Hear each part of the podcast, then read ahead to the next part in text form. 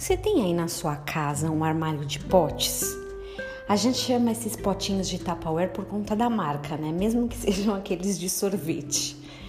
Esses armários para mim são um desafio. Eles parecem um quebra-cabeça 4D.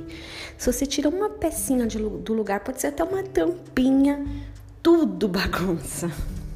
Ele é também um tipo de objeto que a gente só dá valor quando precisa. Você já percebeu que nem lembramos que temos vasilhas em casa? Até que a gente precisa utilizar para guardar o resto de comida ou para trazer uma marmitinha de festa. Não tem nada mais comum, ou ordinário no sentido de comum, do que um pote. Certa viúva foi procurar o profeta Eliseu. Ela havia perdido o marido, com isso não tinha mais de onde tirar seu sustento. Ela precisava cuidar de seus filhos e pagar a dívida. A única coisa que ela tinha em casa era um pouco de azeite. Com isso, o profeta dá uma direção para ela. Reúna todos os seus potes, mesmo aquele de sorvete que você ia colocar feijão para enganar as crianças no congelador. O pote que está no armário, tudo que você tem. Pede também pote para todas as vizinhas. Junta o máximo que você puder.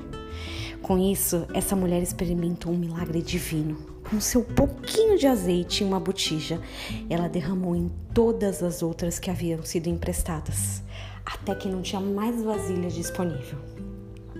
Com a venda desse azeite que foi gerado e era muito valioso, ela consegue pagar suas dívidas e viver com o restante. Leia depois a história em 2 Reis 4:1. Esse milagre mostra a misericórdia de Deus mas também mostra a diferença que a unção faz. Talvez por muitos anos a nossa vida tenha sido como potes empilhados no armário, tudo bagunçado ou talvez sem utilização, ou com, com um pouco de comida congelado por meses dentro de um congelador. Porém, a vida com Deus, a unção do Senhor pode significar muito mais.